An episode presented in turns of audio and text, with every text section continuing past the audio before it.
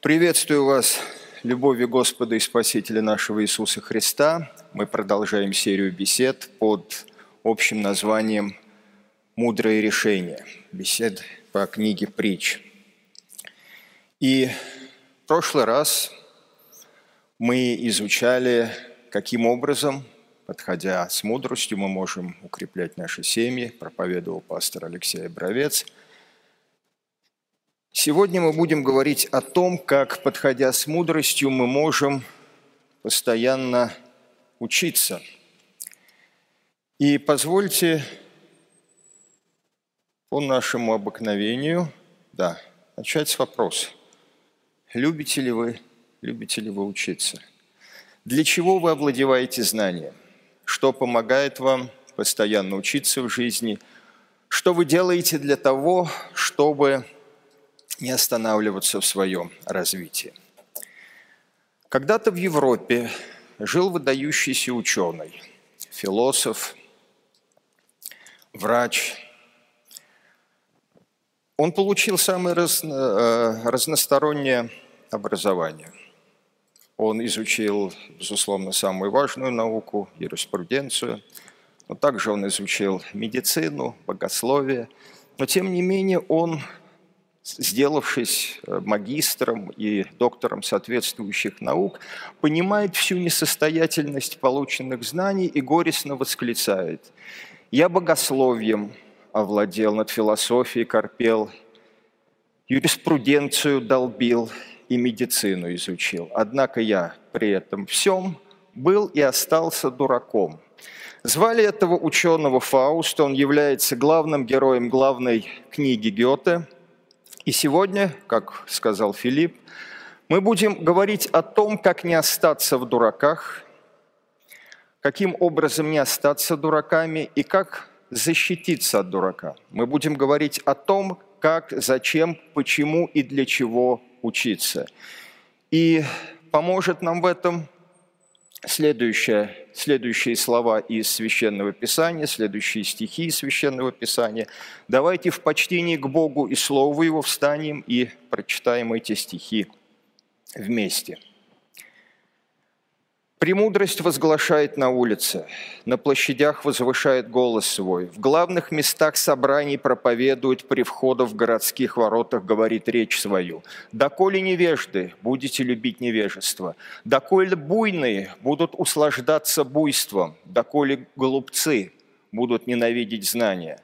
Обратитесь к моему обличению. Вот я изолью на вас дух свой, возвещу вам слова мои. Не премудрость ли взывает, и не разум ли возвышает голос свой? Он становится, она становится на возвышенных местах, при дороге, на распутьях. Она взывает у ворот при входе в город, при входе в двери. К вам, люди, взываю я, и к сынам человеческий голос мой.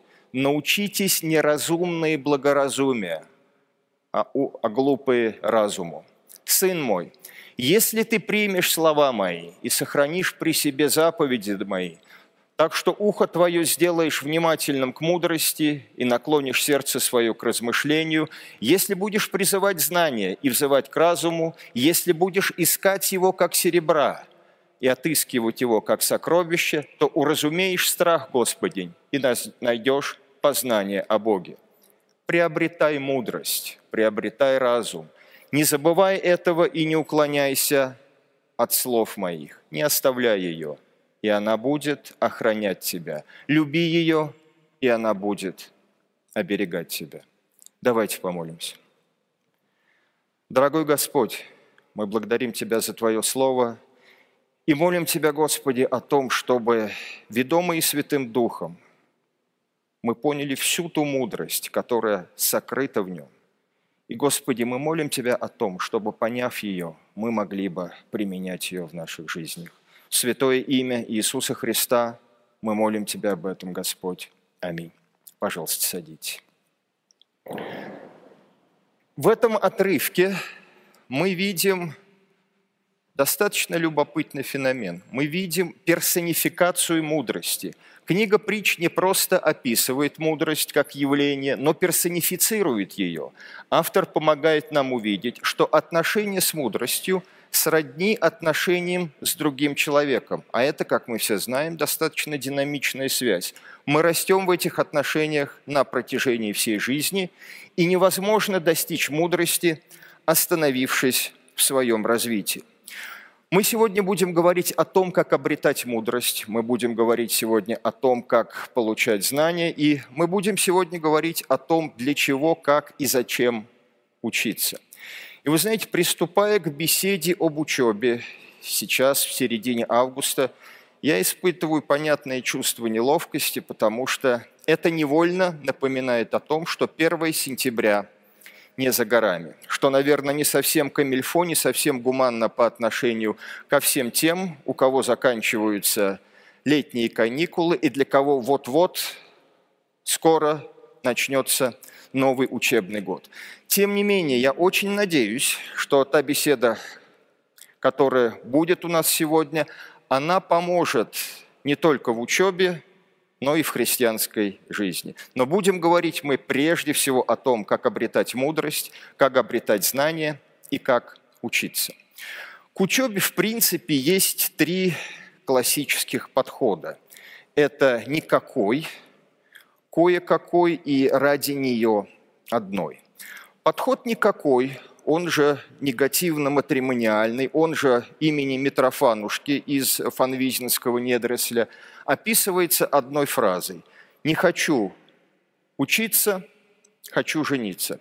Что ж, это принципиальный подход, и э, его апологеты не любят ни знания, ни процесс его получения, но хотят получать от жизни все, включая женитьбу. Плюсы этого подхода не найдены. Минусы то, что, как правило, при этом подходе не получается вообще ничего. Дело в том, что жизнь не очень, жизнь в, э, целом, и девушки в частности, не очень жалуют глупцов. И, кстати, как вот мы видели из э, строк Священного Писания, отношение, во всяком случае, отношение автора книги «Притч» к глупости крайне отрицательное. И если первый подход к учебе был никакой, э, то второй – это кое-какой, он же самый массу, чему-нибудь да научились. Э, минусы мы точно не знаем, чему именно. И на вопрос, какое у вас образование, отвечаем никакого, то есть высшее техническое. И вот если первый подход никакой, второй это, ради, э, второй это Э, кое-какой, то третий – это ради нее одной, пишется через хэштег. Э, он же сплошной, он же ленинский. Это означает учиться, учиться и учиться – презюмируется, что жизнь существует для того, чтобы достичь некой высшей цели, ради чего надо сплошным методом постоянно получать э, какого-либо рода дополнительное знание. Это может быть достижение ученой степени, это может быть достижение карьеры. Плюсы этого подхода – достижение. Э, ученой степени, построение карьеры. Минусы.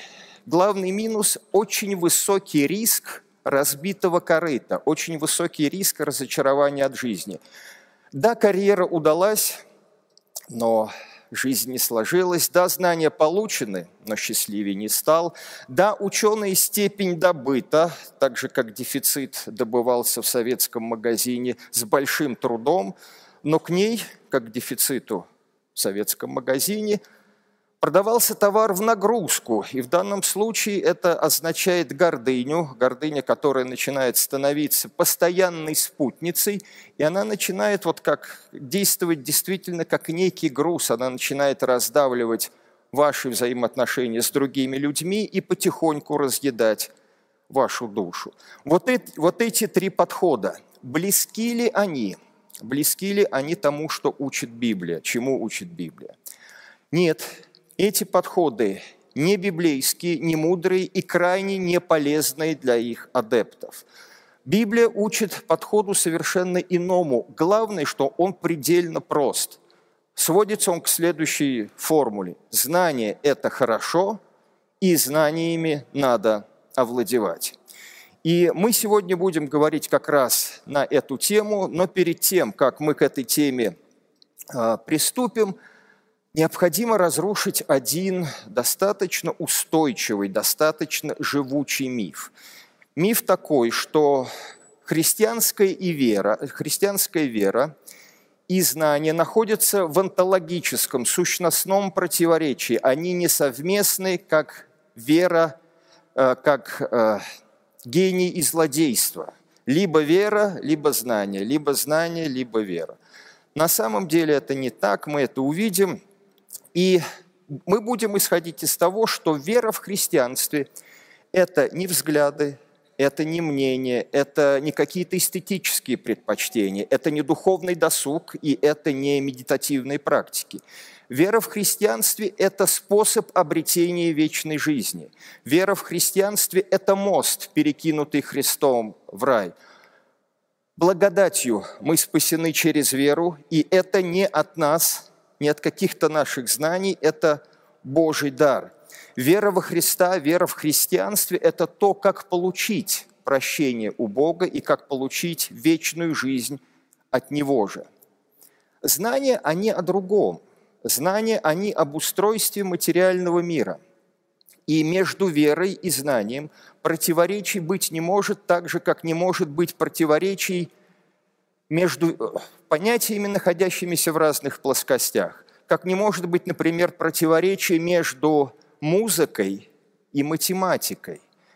Да, э, знания могут укреплять веру, а вера может помочь э, приобретать знания, подобно тому, как музыка может вдохновить ученого, а математика может помочь написать музыку. Например, вспомни маленькие трагедии Пушкина. Сальери она помогла. «Музыку я разъял, как труп, поверил я алгеброй, гармонию, тогда дерзнул в, в науке искушенной предаться неге творческой мечты». Противоречий между верой и знаниями быть не может, а вот союз, да, может. И мы видим это из наших отрывков. Обратите, пожалуйста, внимание, это призыв. Научитесь неразумные благоразумию, а глупые разуму. Христианство благоволит к мудрости, христианство благоволит к знаниям, христианство благоволит к разуму. Обратите, пожалуйста, внимание, что именно в христианской цивилизации возникло систематизированное и системное накопление и обобщение и получение знаний. Наука.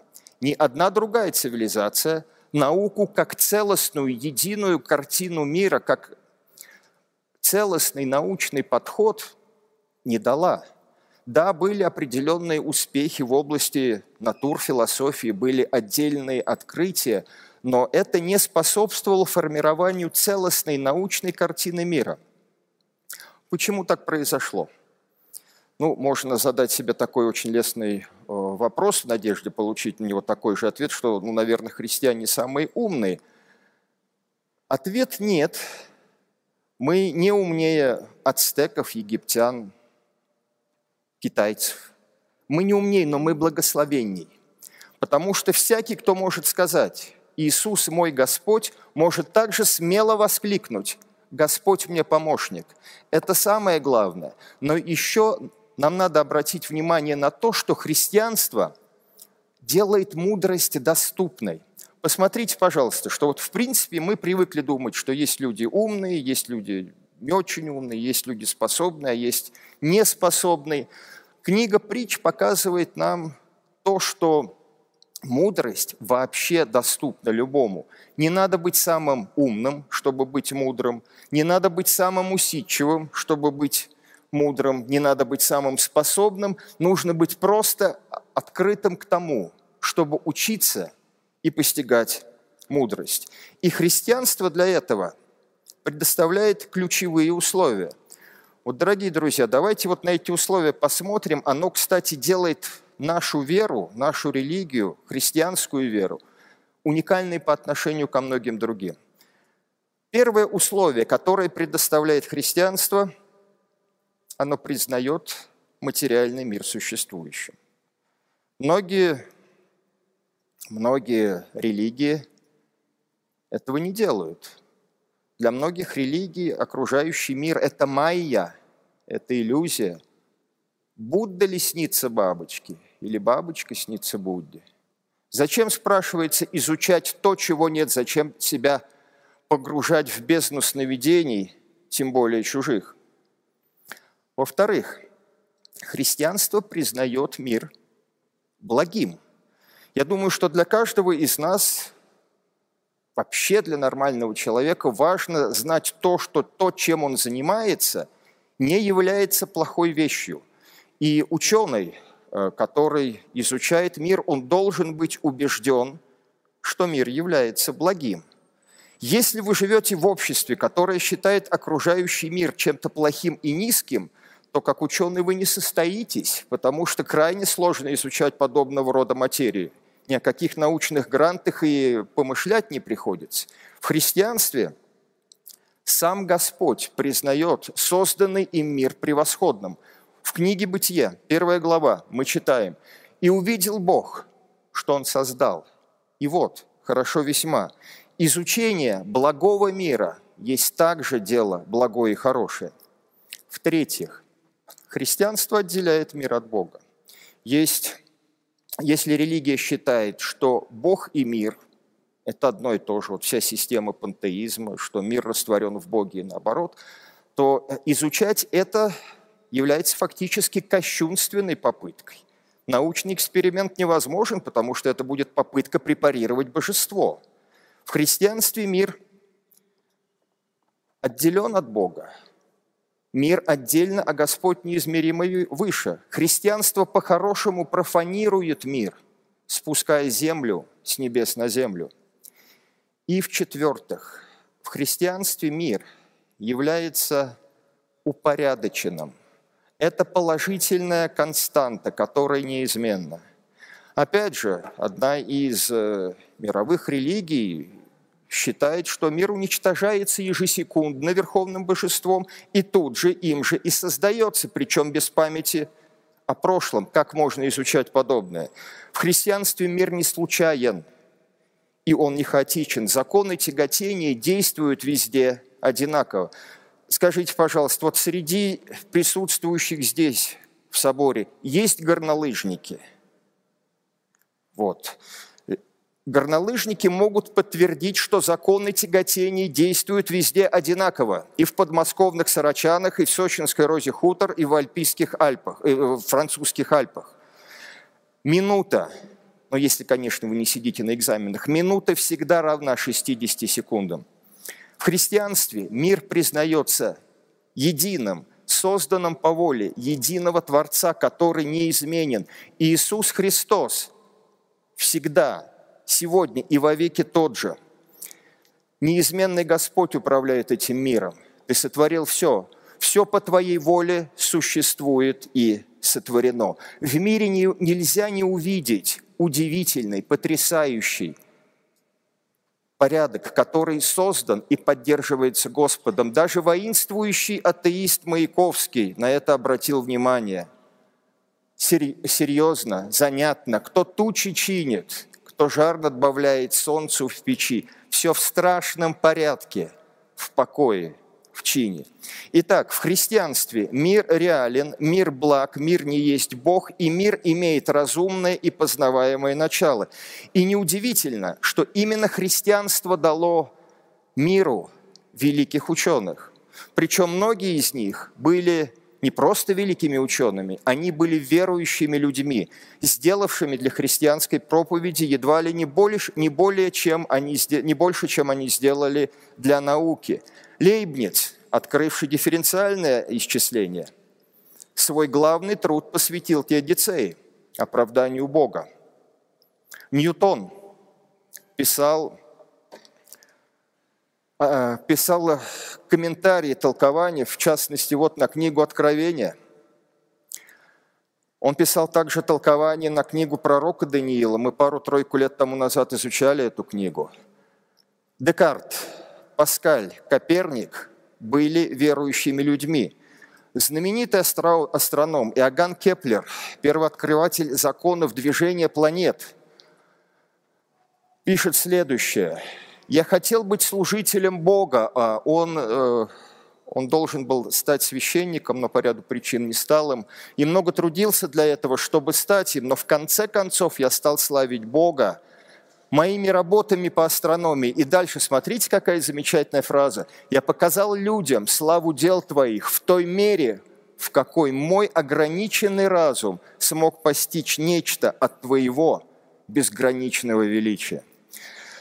Ну, вы знаете, вот здесь ну, понятно, не в этой аудитории, но в принципе, а, когда говоришь нечто подобное, то люди говорят, ну как же, а мученики науки, которых мучила церковь. И всегда хочется сказать, хорошо, имена, пароли, даты, явки, кого церковь мучила. Ну и, как правило, вот э, три э, основных э, имени озвучивается. Это тот же Коперник, это Галилей, это Бруно – ну, скажем следующее. Да, э, в истории церкви, церкви прежде всего официальной, были трагические ошибки и были преступления. Но с одной, э, с одной стороны, да, преступления, а с другой – мифы о них. Коперника никто не мучил. Коперник при жизни не подвергался никаким репрессиям. Галилео Галилей, да, имел проблемы с инквизицией, но причиной тому были прежде всего – интриги очень высокого порядка, как-никак он был большим и близким другом папы, и совершенно необузданный нрав великого ученого. Галилео Галилея не сжигали, его не казнили. Наказанием был домашний арест, причем в очень комфортных условиях. Джордана Бруно – да, да, увы, он был казнен, и действительно это преступление. Но то, что казнили великого ученого Джордана Бруно, это миф, причем удивительно живучий. Вот, в самый, вот самое классическое произведение современной эпохи. Мультфильм «Смешарики». Даже там об этом говорится. Вот там, знаете, вот такой замечательный герой, носитель рогов и знаний – замечательное сочетание, вот носитель рогов и знаний Лосяш говорит о том, что Бруно отдал жизнь за науку. Это неправда, он не был ученым. Люди, которые видели его работы, кстати, удивительно, а, они не издаются, но вот люди, которые видели его работы в Ленинке, они были поражены отсутствием в них математического аппарата, там нет цифр. Это сочинение на тему оккультизма и магии – с именем Бруно не связано никаких открытий. Вы можете посмотреть в интернете, есть его э, приговор. Это э, приговор за то, что он был очень сильным проповедником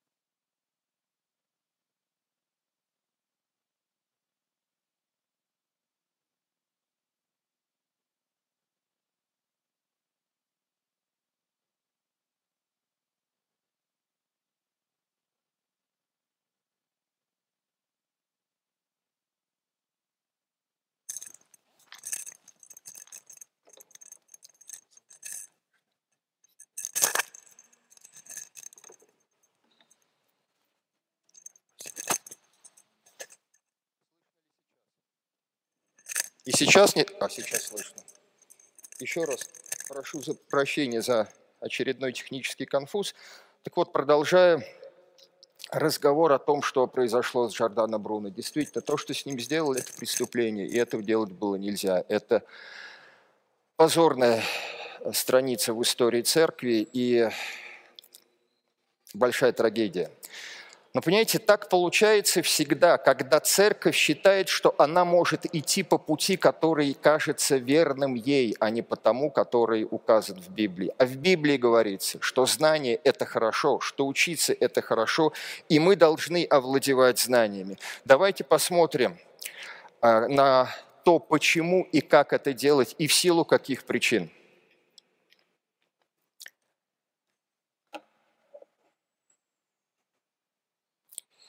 прошу прощения. Вот смотрите, мы читаем в нашем отрывке «Приобретай мудрость, приобретай разум».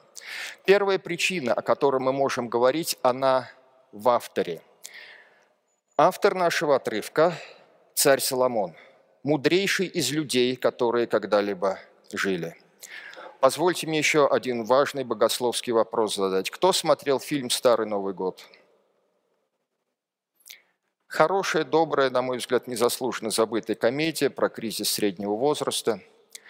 Там есть персонаж, который все время повторяет – все должны делать специалисты, все должны делать специалисты. Фраза произносится прежде всего для того, чтобы оправдать свое, э, свое неумение, свою лень, но согласитесь, она верна. Все должны делать специалисты, люди, имеющие не только экспертизу в какой-то области, но и личный опыт. Неделю две назад я нашел в интернете, увидел в интернете статью, которая по вполне понятным причинам меня очень заинтересовала. Статья называлась «Кризис среднего возраста и как его пережить». Я живо кликнул, живо открыл эту статью и также живо ее закрыл. Лишь только я увидел фотографию автора статьи. На меня с экрана смотрела молодая красивая девушка.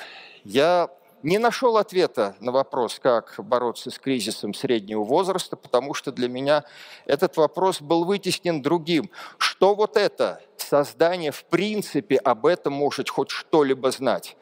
Ну, во-первых, кризис среднего возраста – это исключительно мужской диагноз, так же, как гараж и рыбалка, только не так приятно. Во-вторых, кризис среднего возраста наступает тогда, когда жизнь прожита до середины. Вот у автора э, этой статьи не то, что середины не было, я не уверен, что там была одна четверть и, может быть, даже одна пятая. Середина возраста – это когда, вот как Дан ты можешь воскликнуть, земную жизнь, пройдя до половины, я очутился в сумрачном лесу с кучей невыплаченных кредитов – с немолодой сварливой женой, с, так, с таким же автомобилем, с проблемами на работе и с осознанием, что я ничего не умею, я ничего не узнал, я ничего не достиг. Понимаете, э, это должно быть отрефлексировано. И вот девушка, судя по фото, она, я не знаю, одну пятую жизнь это не прошла. У нее нет соответствующего опыта, все должны делать специалисты. Вот писала бы о первой любви. Потому что писать надо о том, что знаешь. А ты должен владеть темой во всех измерениях, прежде всего внутренним. Ты должен знать тему изнутри, ты должен ее на себя примерить. И о любви должны писать те, кто влюблен. О кризисах те, кто их прошел. А о разуме, о знаниях и об уме должны писать те, кто этим обладает. Так вот, Соломон был самым умным из людей, которые когда-либо жили. И его слова заслуживают того, чтобы, чтобы к ним прислушаться. Вот что он пишет. Смотрите, не останьтесь в дураках, не останьтесь дураками, приобретайте мудрость, приобретайте знания. Он призывает к тому, чтобы мы возрастали в знании. Это слова самого умного человека ever. К ним надо прислушаться. Вторая причина, почему к этому надо прислушаться, это личный пример автора. Он не просто советует, ведь он подает личный пример. Соломон не был вундеркиндом от рождения, он не был самым умным, но он таковым стал, сделав правильный выбор. Он попросил у Господа мудрости. Вы знаете, в принципе, ведь э, просьба Соломона была весьма нетипичной. Он мог, э, ну, это маловероятный сценарий, но тем не менее, он мог сказать, э, Господи, спасибо, но мне, в общем-то, ну, мне ничего не надо, у меня и так все есть, я первый человек в стране. Маловероятно, но исключать нельзя. Скорее всего, а вот это уже более реальный сценарий, можно было бы попросить укрепление богатства, укрепление власти, укрепление силы. Но нет, Соломон просит мудрости. Он просит мудрости и знания, и получает гораздо больше, и богатство, и силу, и их упрочение, потому что он попросил то, на основании чего все остальное строится. Он попросил мудрости и знания. Будем и мы просить у Бога мудрости и знания. Это нам на пользу. И вы знаете, вот польза одна из причин, по которым учиться следует, и ради которых, ради которой надо овладевать мудростью и овладевать знанием. Мы должны учиться для собственного же блага. Господь благ, и Он желает, чтобы мы были ограждаемы от зла. Я думаю, согласятся все, что знания в нашей жизни порой играют то, что в инженерии называется защита от дурака. Но это что-то вроде того, э, что машина не поедет, пока водитель от большого ума не пристегнется. Вот то же самое мы можем говорить о знании. Обратите, пожалуйста, внимание, вот Соломон пишет, не оставляй знаний, не оставляй мудрости, она будет охранять тебя. Люби ее, и она будет тебя оберегать. Мудрость и знания способны оберегать нас от неправильных поступков, от неправильных выборов, от греха. И с другой стороны, мудрость и знания способны нам помогать делать нашу жизнь лучше. Они способны помогать нам выбирать сторону добра, принимать решения, которые оберегали бы нас, в том числе от нас самих. Третья причина, по которой следует учиться, носит откровенный инвестиционный характер. Вот смотрите, в нашем отрывке знания уподобляются серебру и сокровищу. Кто бы что бы там не говорил про биткоины, самыми надежными вложениями были, есть и будут драгоценные металлы и драгоценные камни. Если будешь призывать знания и взывать к разуму, если будешь искать его, как серебро, и отыскивать его, как сокровище, не инвестируйте в биткоины, инвестируйте в себя. И получите три надежные, хорошие инвестиции. Во-первых, вы сможете применять полученные знания во всех областях своей жизни, в том числе на работе, по-хорошему монетизируя их и своим квалифицированным трудом, принося радость себе, помогая другим людям и прославляя Бога. Вы получите удовольствие и от процесса обучения, и от его результата, подобно тому, как получаешь удовольствие от каких-то успешно произведенных инвестиционных вложений. Это увлекательный процесс. Очень приятно знать, что у тебя что-то есть. Очень приятно знать, что ты что-то знаешь. Посвятите свободное время, пусть даже не какой-то систематизированной, не системной учебе, э, э, посвятите, вернее, посвятите свободное время тому, чтобы обладать получать какие-то знания. И это не обязательно должно быть э, какое-то образование. Пусть это будет не очень систематизировано, не очень системно. Не соцсетям, не компьютерным играм надо посвящать свободное время. Давайте помнить о том, что каждая минута, каждый час, каждый день нашей жизни – это дар от Бога. И это дар, который замене и возврату не подлежит. Давайте посвящать наше время получению каких-то дополнительных знаний. Давайте думать о том, что мы должны нашими возможностями, нашими временными ресурсами в том числе распоряжаться мудро. И в-третьих, кризис среднего возраста не станет вашим сценарием, если, подойдя к экваториальному рубежу своей жизни, вы будете обладать знаниями, вы будете обладать умениями вы накопите этот очень важный капитал мудрости знания. Да, рассматривая в себя в зеркало, вы обратите внимание на то, что ваши волосы изменили свой цвет и сильно поредели числом. Да, вы обратите внимание на то, что куда-то исчезла талия, но, по счастью, шея просматривается, это уже неплохо. Да, вы обратите внимание на то, что вы не, смо- не можете подтянуться 15 раз – ну и раньше, правда, не умели, но сейчас не, не получается вообще как-то особенно. Пусть так. Вы знаете, все это маленькие трагедии, это, это очень не страшные метаморфозы. Они легко прогоняются волшебной фразой «да и ладно». А вот гораздо более серьезные переживания на тему «я ничему не научился, я ничего не знаю, я ничего не умею» вашим сценарием не станут.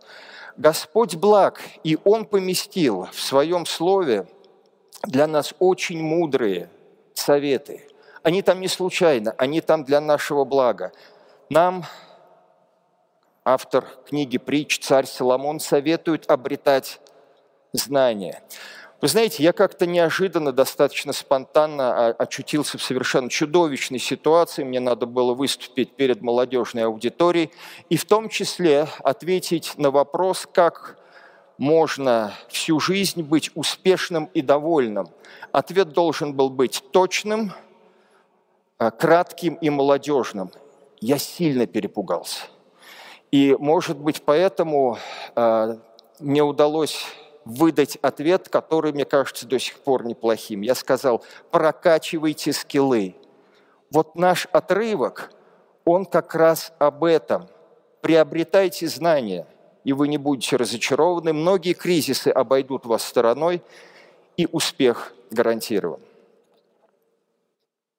Что мешает нам расти? Что мешает нам развиваться? Какие преграды – наверняка очень серьезные на нашем пути. Понимаем ли мы, что любой из нас, вне зависимости от способностей, Снова вернемся к нашему отрывку и давайте посмотрим на четвертую причину, почему нам следует овладевать знанием. Нам это надо делать для того, чтобы мы познавали о Боге. Мы не можем познать Бога, но мы можем познавать о Боге задача, высокая задача обучения в том, чтобы видеть Бога во всем, что нас окружает, во всем, что мы изучаем, в таблице умножения, в музыке, в любой науке. Мы должны учиться видеть Бога и благоговеть, ибо Господь все это создал, и Господь велик. Если будешь призывать знания и взывать к разуму, если будешь искать его как серебра – и отыскивать его как сокровище, то уразумеешь страх Господень и найдешь познание о Боге. Человек может познавать о Боге, но он не способен познать Бога. Может ли двухлетний ребенок узнать, как устроена ракета? Может ли микроб, находящийся на человеческой ладони, постигать его мысли? Нет, также человек не может постигнуть дел, которые Бог делает от начала до конца. Можем ли исследованием найти Бога? Можем ли совершенно постигнуть Вседержителя? Он превыше небес. Что можешь сделать? Он глубже преисподней. Что можешь узнать? Ответ – ничего. Бог несоизмеримо больше – Дух всюду сущий и единый, кому нет места и причины, кого никто постичь не мог, кто все собой наполняет, объемлет, зиждет, сохраняет, кого мы называем Бог. Человек не способен не понять, не постичь Бога. И подобного рода попытки – это суетливое умствование, осужденное еще в послании к Коринфянам. Это малополезная интеллектуальная гимнастика с очень низкой амплитудой движений – мы не можем познать Бога, но мы можем узнать, мы можем видеть Его через Его великолепные, удивительные и окружающие нас творения. Невидимая Его, вечная сила Его и божество от создания мира через рассмотрение творений видимы.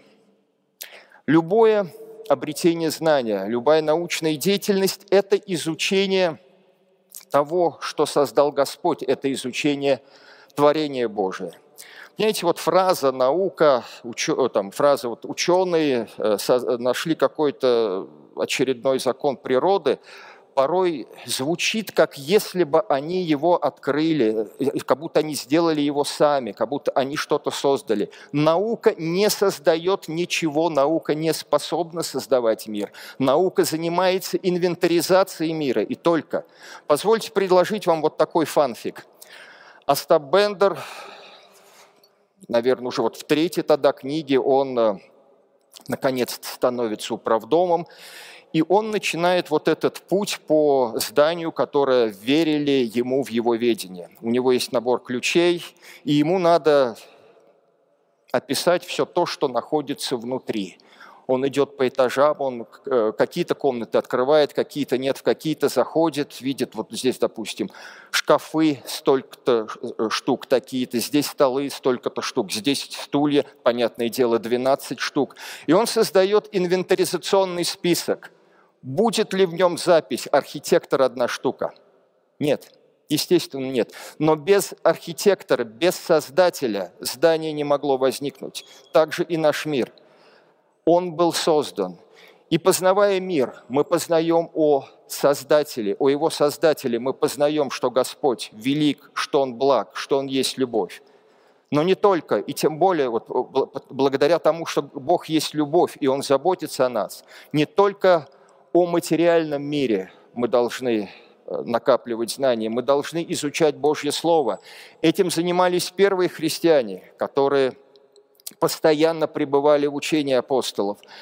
Апостол Павел в послании к Тимофею призывает заниматься чтением, наставлением, учением, вникать в себя и в учение, заниматься сим постоянно, ибо так, поступая, спасешься, спасешь себя и слушающих тебя. Этот путь спасения лежит через Иисуса Христа. Это, это самый мудрый путь, самый мудрый выбор, который мы можем сделать. Порой мудрость в глазах мира выглядит очень немудрой. Самое мудрое решение кажется неочевидным. Например, может показаться, что простить не мудро, а надо, вот используя современную лексику, дать жесткий ответ. Не умный, не мудрый, а вот жесткий ответ надо дать. Дать второй шанс, ну это вообще катастрофа, а довериться другому человеку, ну это кажется слабоумием. Вот почему нам так важно помнить, что смерть Христа не казалась мудрым решением, но именно смерть Христа преобразила нашу жизнь, как преображает ее милость, благодать и доверие Богу. Христос – это воплощение и источник мудрости. Мы читаем об этом в послании к Коринфянам, первое послание Коринфянам апостола Павла. «Взгляните, братья, какими вы были, когда призвал вас Бог. Много ли среди вас было мудрых, чтобы судить по-человечески? Но Бог избрал глупых мира, чтобы постыдить мудрых и слабых, чтобы постыдить сильных. Он избрал низкое и презренное, то, что в мире не имеет никакой цены, чтобы сделать ничем то, что считается важным. Так что теперь никто не может хвалиться перед Ним. Благодаря Ему вы находитесь в Иисусе Христе, который стал для нас мудростью Божьей. Крест Христа стал мудростью Бога, и принятие жертвы Христа – это самое мудрое решение в нашей жизни. Господь в своем могуществе, в своей мудрости создал мир и поселил в нем человека. Но человек не самым мудрым, не самым лучшим образом распорядился своей судьбой. Грех вошел в этот мир, и грех сделал людей смертными. Но есть возможность последствия греха преодолеть. Это достигается именно вот через этот самый мудрый, э, самый мудрый выбор, который мы можем сделать. Принятие Иисуса Христа своим Господом и Спасителем. Если вы не верите в Иисуса Христа, помолитесь Ему прямо сейчас, тихой молитвой покаяния. И помните, пожалуйста, о том, что, о чем мы сегодня говорили. Соломон искал мудрости. Он искал мудрости у Бога.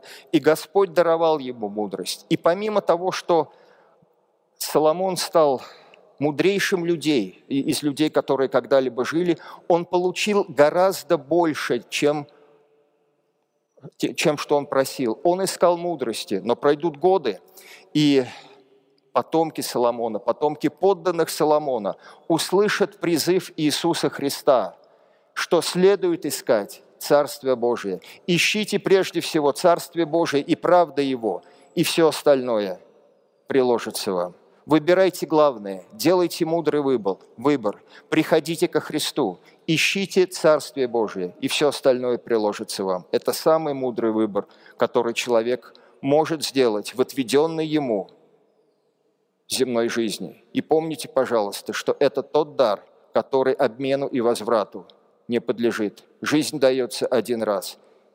И надо сделать самый мудрый выбор, пока мы живы.